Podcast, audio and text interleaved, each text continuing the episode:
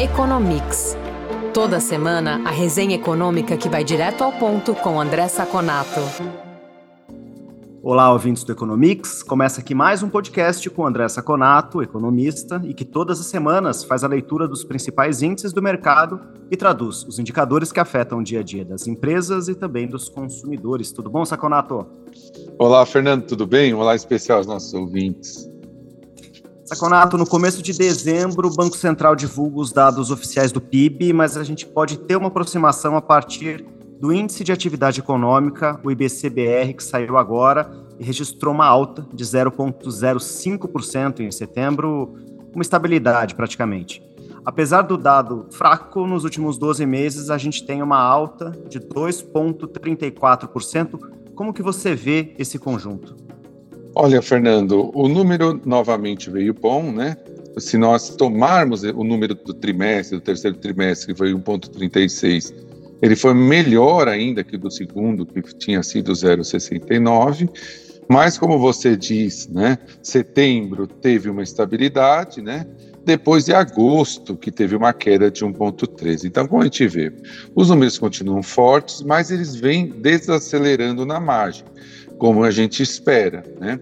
É, os efeitos, provavelmente, da pandemia, de alguma demanda reprimida ou de alguma poupança adicional que foi conseguida naquele momento, porque as pessoas não viajavam em restaurantes, já estão no final e agora se precisa de novo novos recursos que provavelmente vêm do é, mercado de trabalho que está melhorando, mas ainda não está melhorando o suficiente para manter a demanda lá em cima.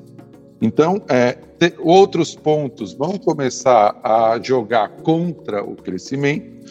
A alta de juros, né? A gente lembra que a teoria econômica mostra que altas de juros só fazem efeito seis a nove meses depois do que o Banco Central as decreta, então provavelmente nós estamos sentindo o começo do ciclo de aumento de juros lá no começo do ano. Ainda, ainda vem muita coisa para os bancos, uh, eh, para chegar na ponta final do consumidor e da empresa, né?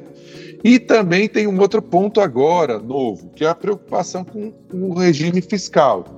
Né? O novo governo, que vai tomar posse em janeiro, deu algumas sinalizações contrárias ao mercado, né? É, saindo do teto do gastos e não definindo ainda ainda pode ser que venha definir uma, uma substituição para o teto dos gastos e pedindo né, waivers, né, que são para quem não está seguindo o, o, linguajar econômico, são permissões para gastar acima do teto. Isso faz com que as pessoas fiquem mais receosas e consumam menos. Então, a tendência para o IN, tanto para o índice como para o PIB, é que esse ano se concretize um PIB bem maior do que esperado no começo do ano, deve ficar acima de 2,5%, mas a preocupação vem para o ano que vem.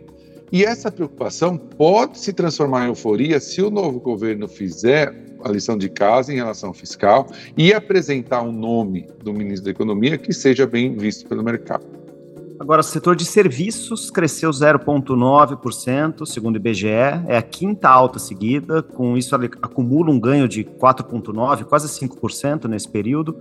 São dados da pesquisa mensal de serviços, a PMS. O que, que influencia esse resultado, Saconato? Olha, Fernando, a análise é muito próxima do IBCBR. Né? A gente continua com uma taxa forte de crescimento. Né? Nós já estamos 11,8% acima do nível pré-pandemia. E um dado interessante: é o novo ponto mais alto da série, acima de novembro de 2014. Né? E se eu pego setembro sobre setembro do ano passado, a taxa de crescimento foi de 9,7%. Já mostra 19 taxas consecutivas de alta ano contra ano. A alta foi generalizada nesse dado de setembro, né? então mostra um, um, um, crescimento robusto e mostra também, isso é muito interessante, o aumento da, da importância dos serviços de transporte e comunicação, que antes representavam 30% a 35% do volume e hoje representam 65% do volume. Como eles cresceram demais, eles puxaram para cima esse setor. Né? Há crescimento ainda heterogêneo, mas mesmo os, os serviços à família, que cresceram na margem 1%, e turismo 0,4%, já começam a mostrar resultados até melhores que no pré-pandemia. Os serviços da família, como turismo, já estão quase 1% acima do pré-pandemia. O problema é que agora, como eu disse lá no IBCBR, é, os resquícios da pandemia, né, da, da demanda primeira, começam a desaparecer. Para 2023, a gente precisa de novos recursos. Os novos recursos têm que vir do mercado de trabalho e da confiança do consumidor em que a economia vai continuar estável. Isso é interessante, né, que as pessoas não percebem, né, que a, a responsabilidade fiscal traz benefícios para a população mais pobre, porque reforça a sensação de estabilidade e aumenta o investimento na economia. De novo, estamos aguardando né, o, o qual é o desfecho do novo nome do ministro da Economia, das novas metas e res responsabilidade fiscal. Isso pode fazer com que o serviço continue forte em 2023. Mas aqui nós temos um cenário muito binário. Se acertar nesse ponto, nós temos um crescimento até maior do que bem maior do que esperado. Se errarmos, a gente pode ter um 2023 muito ruim. Quer saber mais sobre o comportamento da economia? Conferir indicadores e pesquisas que orientam o mercado? Ter acesso a informações de especialistas em primeira mão e conteúdo exclusivo? Visite o lab.fecomércio.com.br.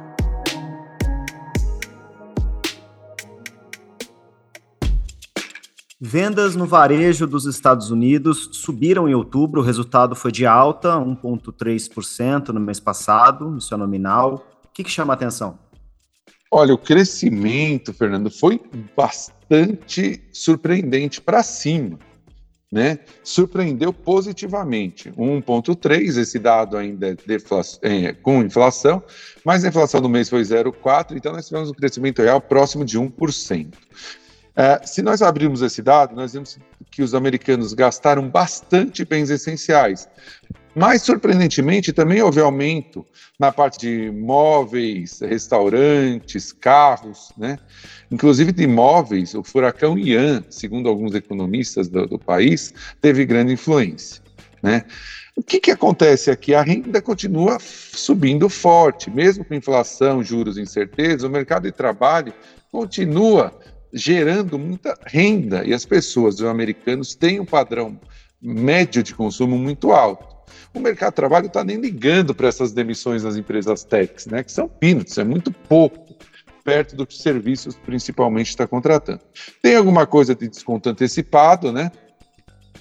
E tem também é, um certo balde de água fria quem achava que era certo que o Fed iria baixar o ritmo de crescimento da taxa de juros deve 75 para meio. Isso não quer dizer que não vai baixar para meio, mas as apostas em meio diminuíram depois desse dado. É óbvio que o Fed ainda vai esperar os dados do emprego.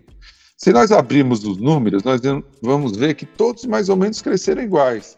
Automóvel cresceu 1,3, móveis 1,1, vendas online 1,2, food service 1,6, só que serviços de postos, gasolina e combustível subiu 4,1, principalmente por aumento de preço da gasolina, que agora em novembro ao contrário de outubro, nos Estados Unidos teve aumento. O único que caiu foi eletrônicos, que foi 0,3. As perspectivas, a gente pode esperar um crescimento um pouco menor, porque nós vimos que o índice de confiança da Universidade de Michigan do consumidor subiu em outubro, mas agora, no dado preliminar de novembro, já mostra uma queda de 59,5 para 54,7. O que, que significa?